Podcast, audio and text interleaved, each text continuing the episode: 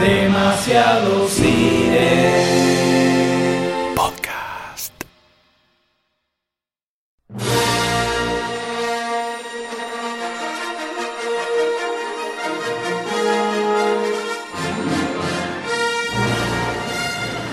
¿Qué tal? Buenas tardes. Diego Arevalo, Rebel Legion. Mi misión en la vida es pasarla bien. Gonzalo Poza de la Legión 501. Mi misión en la vida es conquistar la galaxia, pero como estamos muy lejos, pasarla bien también. Eh, Agustín Vera de la Rebel Legion y también de la 501 de ambas legiones y bueno, disfrutarlo, disfrutar de este hobby.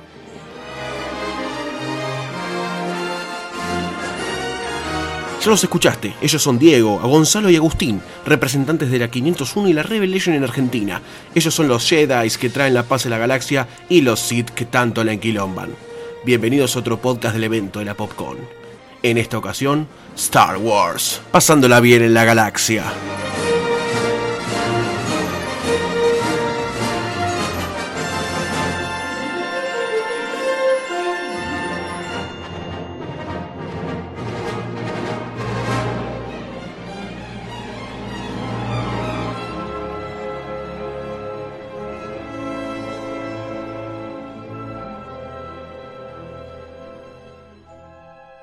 Pero la primera pregunta para hacer es, eh, ¿por qué Star Wars? Bueno, en mi caso arranqué a muy temprana edad, tendría, no sé, dos o tres años cuando me regalaron la primera figura de acción, porque había nacido mi hermana, viste, como típico, te tienen que enchufar algo para que no estés celoso. Y, y- y por supuesto que uno no lo registra, juega con cualquier cosa en esa edad, hasta creo que... lo- época fue? Y esto fue en el 78, 78-79, con el primer citripio que tuve, que por supuesto yo no sabía que se llamaba citripio ni C3PO, y mi- le pregunté a mi papá, ¿cómo se llama esto? Mi papá miró así el cartón y dijo, ah, Kenner se llama. Y le dije Kenner, pero, pero por muchísimos años al, al robot, ¿no? hasta que se me rompió. Pero no fue hasta que cuando tendría 10, 11 años vi Star Wars por primera vez en Telefe, sábados, viste, de super cine acción a la- a las 2 de la tarde, que las pasaban partidas y bueno, las, las fui viendo, digo, sábado a sábado, que me empezó a, gustar. Y bueno, a partir de ahí es como algo, como algo más que adoptar, ¿no? Como ya River, perdone lo de Boca hoy, este, y, no lo abandonás. En mi caso en particular, bueno, la primera vez que tuve contacto con Star Wars fue en el 97, que mi, mi mamá me llevó a ver la, el reestreno del Retorno del Jedi. ¿Sí? En ese momento yo no tenía mucha, mucha noción de lo, lo pobre que estaba haciendo. A ver, era chico, me gustaba más Dragon Ball en esa época. Muchos años después, yo soy del sur, soy de Chubut, no soy de, de capital. eh, por ahí las cosas ya llegan un poco más, más tarde o no es de fácil acceso. Arranco con Star Wars otra vez en el 2002 por un amigo, un amigo bastante más grande que yo que la había visto en el estreno y que me empezó a inculcar el tema de Star Wars, de los juegos y demás. Y lo terminé superando a él en, fanatismo. Fue, fue, fue increíble. Después, bueno, con los años, nada, fue, fui creciendo en lo que es el hobby, empezando con las figuras de a poquito. Y hace cuestión de dos años, sí, conocí a, a la 501 de pura casualidad. Fue absoluta casualidad. Eh, ¿Cómo, cómo lo conociste? ¿Cómo llegaste? Mira, yo tenía que viajar a Capital por el bautismo de la hija del amigo que me presenta Star Wars y me llega un mail de que la 501 iba a estar en Vorterix. Era un día antes de lo que yo tenía, de lo que yo llegaba. O sea, no llegaba ni de casualidad. Nada, cambié el pasaje, me vine, los conocí, conocí a, muchos de los cuales hoy son amigos míos. Y de ahí empecé a ver el tema de los trajes, de cómo meterme, qué sé yo. Hasta que en septiembre de ese año ingreso a la, a la 501 con un traje oficial. Un año después estreno el traje que tengo puesto ahora, el de clon. Y hace cuestión de tres meses me mudé a Capital por la Legión. Star Wars no solo mueve montañas, también mueve gente de provincia. Fíjate todo el amor que lleva un fanático de Star Wars en su corazón. Pero ellos además de ser fanáticos se acercaron a un lugar. Algo los llamaba. La fuerza de estaba los invitando a participar de algo más grande.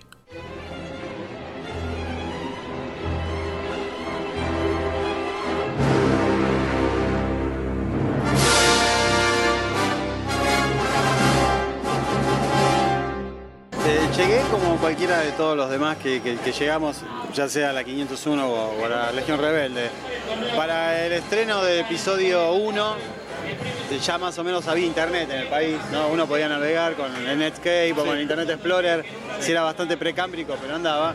Y miraba que en otros países del mundo, cuando la gente iba al cine a ver, aunque sea el preestreno, iban disfrazados. Y dije, puta, qué bueno que está. Algún día yo me podré usar una capa. Yo soñaba con tener una capa, ¿no? Y para el 2002 la convenzo a mi vieja de ayudarme a terminar un traje de Jedi súper modesto, súper de bata de baño. Y caigo en el cine, este, vestido así, que yo si me miro hoy día en retrospectiva me patearía la cabeza, pero eh, eh, fue el primer intento, hay que darle amor. Este, Jedi con anteojos, hoy por supuesto cada vez que me caracterizo me lo saco porque es abominable, pero en ese momento me parecía cool, ¿no? Y investigando me di cuenta que ah, existía una organización que aunaba a la gente que se disfrazaba de los héroes de la película y que tenían como misión mejorar y usar traje lo más parecido posible a lo que era la película. Y a su vez devolverle a la comunidad con trabajo voluntariado, eh, donaciones, eh, algo ¿no? de, lo que, de lo que nosotros hacíamos. Aparte de pasarla bien, podíamos ayudar a la comunidad. Me encantó la idea, no fue hasta el 2010 en el país que pudimos fundar nuestro primer puesto de avanzada con un puñado de rebeldes y hoy día, gracias a, a la fuerza, tenemos una base con más de 20 rebeldes eh, en base de datos y, y muchísimos más este, gente que está queriendo ingresar. Tuve la, suerte de poder ser el commanding officer o el comandante oficial durante tres años.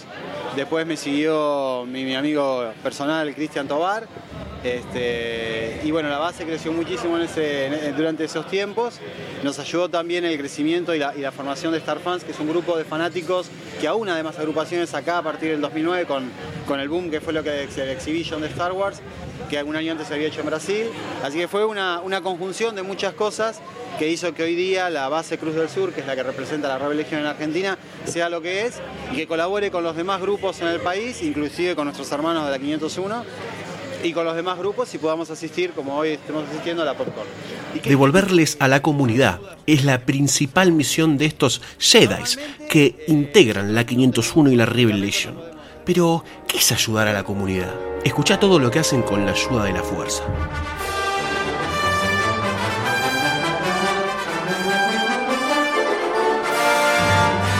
Normalmente nosotros no podemos cobrar por hacer apariciones, eh, porque lo tenemos prohibido, los derechos de los personajes los tiene Lucasfilm, por supuesto nosotros los usamos bajo permiso. Si bien no estamos esponsoreados por Lucasfilm, estamos reconocidos como grupo y ellos nos convocan para ciertos eventos de licenciatarios. Entonces, en el 2010 fue el caso, por ejemplo, de la presentación de la colección de Adidas, en la que nos convocaron para, para aparecer en uno de los stands de, de Adidas Originals. Y como nosotros no podemos cobrar por esa presentación, arreglamos en contrapartida una donación que terminó siendo casi de 20 mil pesos para un hogar de Jahuel de María que queda en Villa Rosa, en Pilar, eh, de mercadería. Eh, equipos de gimnasia, zapatillas, medias, eh, no sé, todo lo que entró en un paquetazo de 20 mil pesos que para ellos por supuesto que fue el cielo.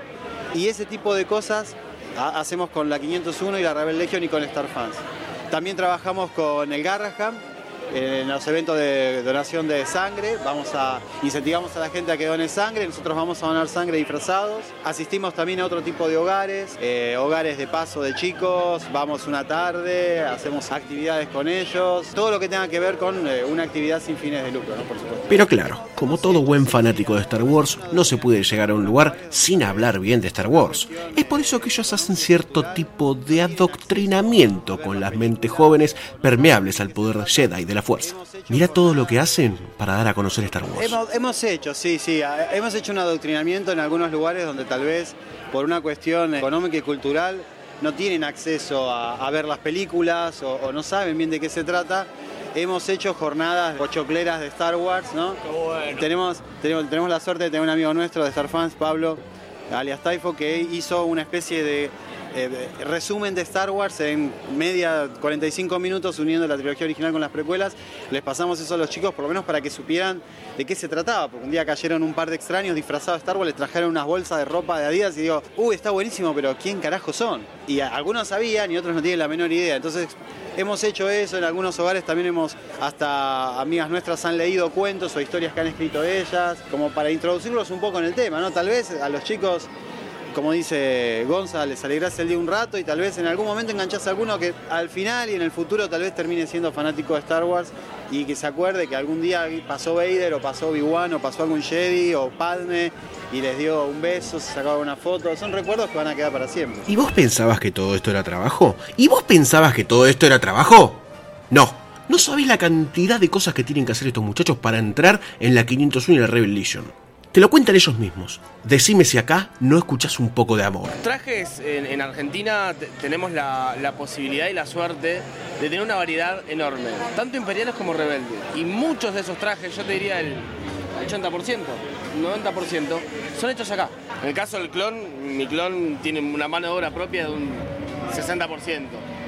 O sea, compré las partes eh, en molde y fue laburar, laburar, laburar, laburar, laburar, hasta llegar al estándar que te pide, en nuestro caso, la 501. Vos para ingresar a cualquiera de las dos legiones, vos tenés eh, un estándar que te marca, que ha sido confeccionado durante años, tratando de cuidar hasta el más mínimo detalle para que el personaje que vos ves, el Vader que vos ves, el Obi-Wan que vos ves, los pilotos de X-Wing, los pilotos TIE Fighter, sean lo más parecido posible al eh, que vos viste la peli. O sea, que vos pongas uno al lado del otro y no notes la diferencia de cuál es cuál. Como te digo, muchos de los trajes se, se hacen acá en Argentina, muchos se hacen afuera, pero bueno, hoy por hoy es muy complicado traer lo que sea de afuera. Tratamos de, arreglarnos con lo que tenemos, de fabricarlo, de, ir adaptando los materiales que tenemos disponibles para llegar al traje que cada uno quiere. No, la, misión de cada una de las agrupaciones es básicamente la misma, es ayudar a cualquier fanático de Star Wars que quiera iniciar su traje, su, su disfraz, digamos. No hay diferencia entre traje, disfraz, caracterización. A mí no me da vergüenza decir, me disfrazo de Obi-Wan, o sea, me caracterizo de Obi-Wan, o porque le digan cosplay también, que es un término bastante moderno, ¿no? en la década del 70 no existía. Eh, nosotros ayudamos a los principiantes a terminar su disfraz o arrancarlo, porque hay gente que a veces no tiene ni la más pálida idea de cómo arrancar. Che, mirá, me quiero disfrazar de caballero Jedi, pero no sé ni cómo arrancar. Bueno, mirá, primero que todo, tenés que tener en cuenta que este es un hobby medianamente caro. Dependiendo del nivel de, de- de- de detalle que uno esté buscando, ten- tenés que tener un presupuesto acomodado. Sobre todo, por ejemplo, en el, en el caso de los caballeros Jedi, normalmente el accesorio más caro en este momento es el sable de luz. Depende de qué quieras hacer. Si vos querés tener solo el mango del sable de luz, que está bárbaro, es una cosa. Y si vos querés tener, como que tiene, por ejemplo, en este momento Agustín, perfecto, que tengas un sable de luz electrónico, sí, con efecto de luz y sonido, es un presupuesto. Las botas, por ejemplo, las botas tienen que ser de caña alta, también son un presupuesto. Y después, el resto del, del disfraz, todas las que son las partes suaves o de tela que nosotros decimos, cinturón y capa, eso por suerte se puede confeccionar en el país. Cualquier modista lo tiene, nosotros te ofrecemos los planos, los, los moldes, digamos, para que vos lo puedas hacer. Por supuesto lo tenés que adaptar a, tu cuerpo, ¿sí? nosotros no somos una empresa, nosotros no vendemos, no nos dedicamos a hacer esto, sí ayudamos a la gente. En el mismo caso que cualquier otro disfraz de rebelde que tenga un nivel de complicación como puede ser un casco, puede ser un arma específica o puede ser algún accesorio, tenemos por suerte y hace varios años ya las impresoras 3D que nos ayudan a hacer muchas de esas cosas que hasta hace un par de años eh, no la usábamos está, existía la tecnología, pero nadie sabía bioche, pero también podemos hacer esto. Y, pero las impresoras 3D tienen un tamaño limitado. Bueno, agarrar la parte y partirla en 500 pedazos y armas un arma ganas grande. Y así muchísimas cosas. Eh, tenemos fabricantes locales eh, que tienen la habilidad de termoformar, de trabajar con fibra de vidrio, eh, modistas. Ahí, por suerte, tenemos muchas cosas. Y todo lo que no se puede conseguir en el país, lamentablemente lo importamos, a sudor y lágrima, por supuesto, con las restricciones que existen hoy en día. Eh, pero alentamos a, la mayoría de los miembros a que casi todo el traje sea confeccionado por ellos o hecho a mano por lo menos por gente. ¿no? Después hay algunos licenciatarios eh, que venden trajes terminados muchísimas veces esos trajes terminados no son aprobados por las legiones porque nuestros reglamentos no solo son estrictos eh, en sí, sino que tienen detalles que uno nota que a veces los licenciatarios, por una cuestión de ahorrarse unos mangos, no los hacen. Entonces vos te compras confiado un traje de alguna empresa y no te lo aprueban y pero ¿por qué? Si es licenciado. Sí, bueno, licenciado no significa que sea screen accurate, que es el término para decir preciso como la película. Yo siempre le digo lo mismo a los pibes, esto no es una carrera, esto es una maratón. Lo importante es llegar. Si tardás un año, tardás cinco o tardás diez, es lo mismo. El resultado final va a ser tu satisfacción y ingresar a cualquiera de las dos legiones es un premio a tu esfuerzo. Vamos a confesar algo. Hasta este momento de la entrevista pensábamos que estaba todo bien, que no había topos en la mesa, que no había ninguna espiga, ningún espía del bando enemigo. Pero sí, había uno y tuvo que sacar su phaser para disparar primero.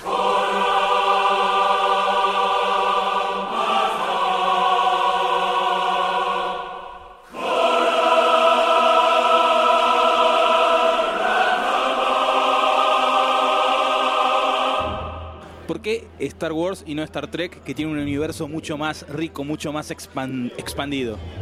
¿Qué es lo que de chico lo llevó a hacerse, bueno, ahora de grande, ya fanáticos de eso y no de Star Trek? Con el señor Spock y todo eso que está 10 años antes de Star Wars, o sea, casi 50. A ver, en mi caso puntual, no vi Star Trek hasta el año pasado. ok, a vos te corto el micrófono. Ahí tenés. Está bien, No, está bien. durante 20 años no existió Star Trek, No, dejate de no, joder. durante 26 años para mí Star Trek era como, ah, Star Trek. Pero nada, le di Sigue una- siendo. después de que me insistieron muchísimo, porque voy a reconocer que tengo amigos que me insistieron muchísimo, vi las nuevas. Solamente las nuevas. Y me propusieron, che, ¿hacemos una maratón de las viejas? No. Te agradezco. Por algo se empieza igual. Cuando termine, termina, cuando termine de ver Clone Wars, cuando termine de ver Rebels, creo que hasta prefiero ver el especial de Navidad. Si te queda espacio, está bien, listo, listo, entendí. En, en mi caso, y, y yo sé que hay gente que me va a matar, o no, qué sé yo, depende, hay que ser este, Viva la to- democracia. tolerante, no hay que ser tolerante.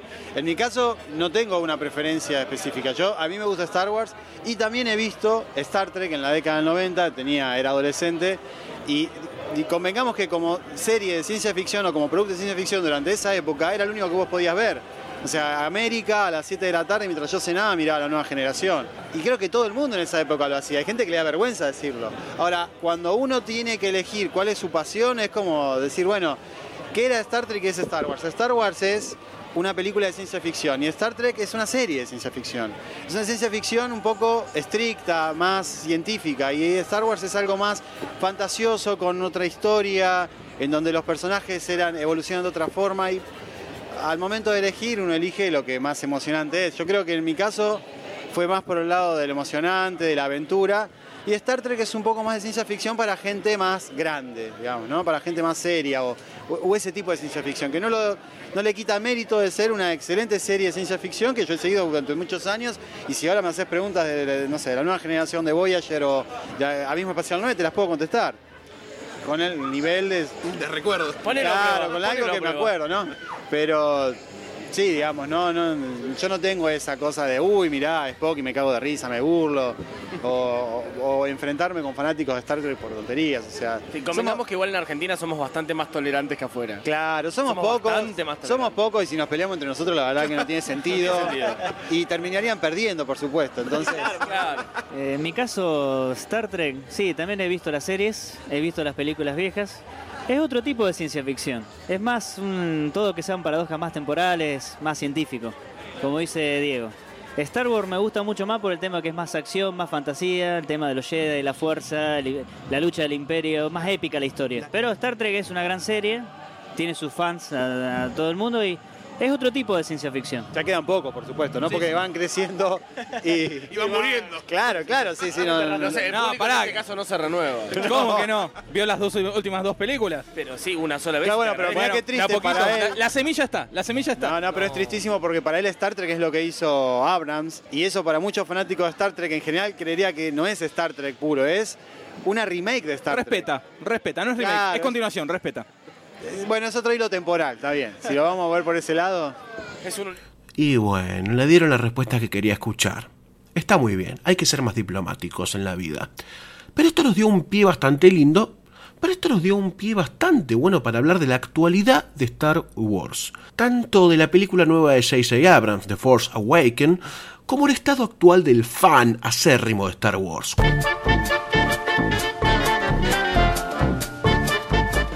También a ser un poco parte de la, cultura pop, empezó a ramificarse por un montón de, otros lugares, Internet ayudó horrores. Hoy por hoy creo que los últimos seis meses, un año, hizo un primer boom y el segundo boom, que fue el peor, fue después del, del tráiler de la Celebration, volviendo a ver a Han Solo. Creo que fue eso fue lo que reventó todo otra vez y, e hizo que la gente se vuelva loca. A ver, sin ir más lejos, hace dos semanas fue el Force Friday en Estados Unidos donde lanzaron todo el merchandising nuevo y demás. Y de golpe lo veías en los noticieros, en, los diarios, en todos lados hablaban del Force Friday. Una cosa bastante, bastante loca y hay una, una expectativa muy grande por la trilogía nueva, más a, lo que es nuestro, nuestro palo de, de las organizaciones. También eh, está creciendo mucho justamente por eso. Mucha gente que tenía como Star Wars, que era una, por ahí un, un hobby muy, era algo muy privado y no, lo compartías con mucha gente y de golpe empezar a conocer gente que lo comparte, que hace trajes. Nosotros, en el caso puntual de 501, en un año pasamos de ser 44 a ser casi 70. Fue mucho por los grupos de Facebook, por Star Fans, como orientando y les van abriendo puertas o les van mostrando cosas que antes por ahí no, no las veían. Convengamos también que Star Wars nunca dejó de ser Star Wars y, y Star Wars va a ser para siempre Star Wars, pero al momento de que Disney adquiere Lucasfilm, pone a servicio de, Star Wars la parafernaria de, marketing que tienen ellos y nadie se va a gastar 4 mil millones de dólares para hacer la bosta la franquicia. Entonces, si bien mucha gente, como me incluyo, está un poco, uh, ¿qué va a pasar de Star Wars? Porque para mí Star Wars es George Lucas. O sea, sin, sin George Lucas detrás de Star Wars, que es la esencia primordial de todo este asunto, no sé qué tan Star Wars puede llegar a ser. Sin embargo, en el, como decía Gonza, en el, Celebration, que, tuve la, la fuerza, me dejó asistir en el pasado abril, cuando Abrams presenta el, primer tráiler y, empieza a hablar un poco y, cuenta cuál era su idea, casi te diría que algo de la, de la película original está ahí. No sé si de tanto de las precuelas. Bueno, las precuelas son bastante bastardeadas porque no son Star Wars en sí, son un producto de ciencia ficción avasallado de efectos especiales, ¿no? es la esencia de lo que, hizo George Lucas en la década del 70 y en el ca- inicio del 80. Y Disney como que quiere revisitar esa historia, esa, esa forma de hacer cine, que Abrams, por supuesto, siendo fanático acérrimo de Star Wars y un excelente director como lo es, yo creo que va, va, va, y ya la película ya está terminada, obviamente estamos esperando nada más que en dos, tres meses se estrene, ya estar terminada hace un año por lo menos, pero deben estar reeditando, reeditando, recauchutando deben haber conseguido o deben tratar de conseguir algo que haga un equilibrio entre la tecnología de hoy día y lo que es la esencia de Star Wars de la década del 70 con armaduras de fibra de vidrio o termoformadas, trajes de verdad, naves CGI, naves armadas con madera y no cosas en blue screen, digamos, que es lo que le gusta al fanático, si bien no todo al fanático. Hay gente que solo ve las películas porque le gusta y fanáticos como nosotros que, nos- no- digamos que nuestra metida es la caracterización y los trajes y los props, que dice, uh, eso, eso no lo vamos a poder hacer porque no existe. Y sin embargo, BB-8 existe, es un robot que caminó por el escenario, fue, vino, han sacado un muñequito ahora que anda dando vuelta. Eh, Abrams va a ser, creo yo, una muy buena versión de una Star Wars moderna basándose en lo que nosotros ya conocemos. Y como dijo él, la trilogía original yo creo que es la que acapara la mayor cantidad de fanáticos. ¿no? La precuela es, fue algo que nos regaló George Lucas como para darnos algo, digamos, en el medio. Disney, espero yo, eh, no nos decepcione, aunque a Abrams le preguntaron si no tenía miedo de decepcionar a mucha gente y dijo, a todo el mundo no se puede conformar, pero voy a laburar para hacerlo mejor. Yo creo que vamos por ese camino, esperemos a ver en diciembre con qué nos vienen y bueno, y sorprenderme y que de este universo me vuelva a sorprender como lo hizo hace 20 años atrás y volver a enamorarme de, la idea de, de Star Wars. Hay, hay una cuestión también súper rescatable que los fanáticos han marcado mucho, que Abrams toma muchos conceptos de Macquarie que habían sido desechados, o por ahí no desechados, pero sino modificados hasta llegar al punto que los vimos en la trilogía original. Hoy por hoy ves los cascos, no tanto del Trooper, pero del Snow Trooper, del Frame Trooper, los conceptos de Rebels, los conceptos de Star Wars Rebels. Vos mirás a um, Seb, Ahí está, Seb. Seb es igual al concepto de Chewbacca antes de que termine siendo como fue Chewbacca. Es idéntico. Los cascos, por ejemplo, de los Snowtroopers de la peli nueva, tienen una inscripción en la parte de atrás, que es la misma inscripción que tenían los dibujos conceptuales de los Snowtroopers del 70. O sea, todas esas cositas que decís son boludeces. Que son boludeces que al, fan, al que realmente le gusta, dice, ah, qué bueno. O sea, lo tuvieron en cuenta. Eh, es más, BB8 eh, iba a ser. BB8 era la versión de Archu, como pensó McCorry en el 70 también. Y otra cosa, la película de episodio 7, eh, como dice Diego, el tema del CGI, la película va a ser un 50% hecha todo con maquetas, como la de K70, y un 50% de CGI. Va a ser toda una mezcla, pero vuelven a lo que eran los orígenes con el tema de los maquetados y las estructuras para, para, la filmación. Como vieron, son verdaderos fanáticos. Además de ser fanáticos, son buenas personas, son Jedi y están inundados de una fuerza bondadosa que se apoderó de ellos para hacer algo por su comunidad. como Vistiendo trajes de Star Wars, que además los fabrican ellos.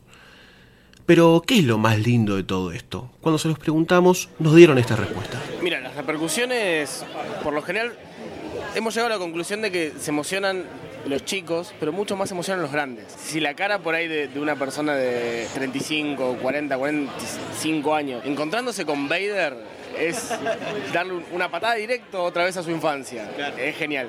La verdad que es genial, tanto con Vader como con los troopers, con los Jedi, con los pilotos, con Chewbacca. La, la reacción de, de- con, con Chewbacca es, es complicada. Es que ves a Chubaca, te ganas de abrazarlo, por lo menos. Sí, tenés como si- eh, sentimientos encontrados. Decís, me saco una foto, lo abrazo, dejo que me abrace. La verdad que no.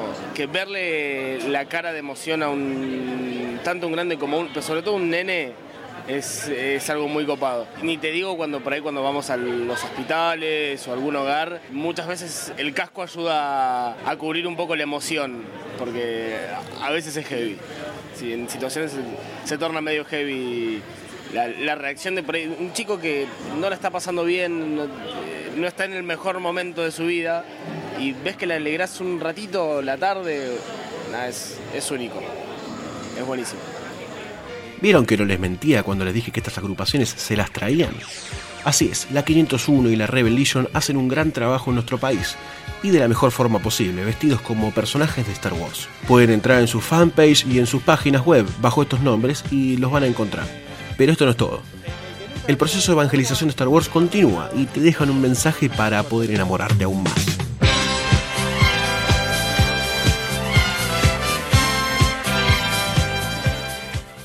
Si quieren pasarla bien, quieren volar un rato, quieren dejar volar su imaginación y, y- y conocer una galaxia que está muy muy lejana, pero con, con muchas reminiscencias a lo que nosotros vimos día a día, se las recomiendo. Las armaduras traen chicas, tenemos galletitas como dice la publicidad, We have cookies. estar en, en estos grupos está muy bueno. No solamente hay de Star Wars, hay un montón. Eh, lo, lo importante es, es pasarla bien, eh, disfrutar lo que, lo que uno hace. Te puede gustar Star Trek, te puede gustar Star Wars, te puede gustar Marvel, DC. Babylon 5. Babylon- oh. Pasto.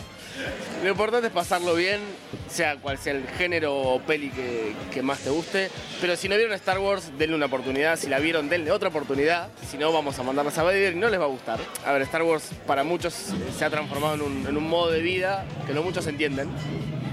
Star Wars, mi, mi reflexión es que te termina dejando amigos. Y eso creo que es lo, lo más lindo de todo. Que la fuerza los acompañe. Y con este hermoso mensaje, Diego, Gonzalo y Agustín dejaron la entrevista. ¿Qué más se le puede pedir a estos tres genios de la vida? Esto fue otro de los podcasts hechos por Demasiado Cine y Lunfa FM para la cobertura del evento de la Popcorn. Gracias por escuchar.